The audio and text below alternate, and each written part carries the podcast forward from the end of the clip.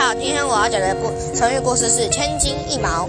梅城是西汉时著名的文章学家，是常写诗词的那种哦。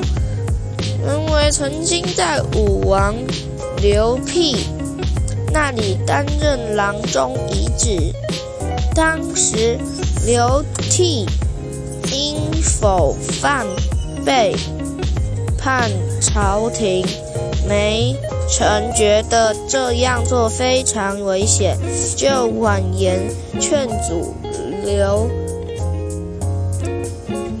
辟说：“如果用一根头发吸上千斤重要的东西，把它高挂起来，往下边不会旺盛的。谁都知道，十分危险的。”头发一断，我们根本无法接住那一千重的东西。这东西要是掉进了渊深渊，我们也没有办法拿去。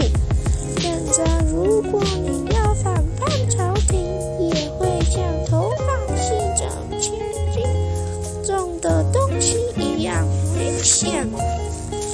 但是吴王刘辟。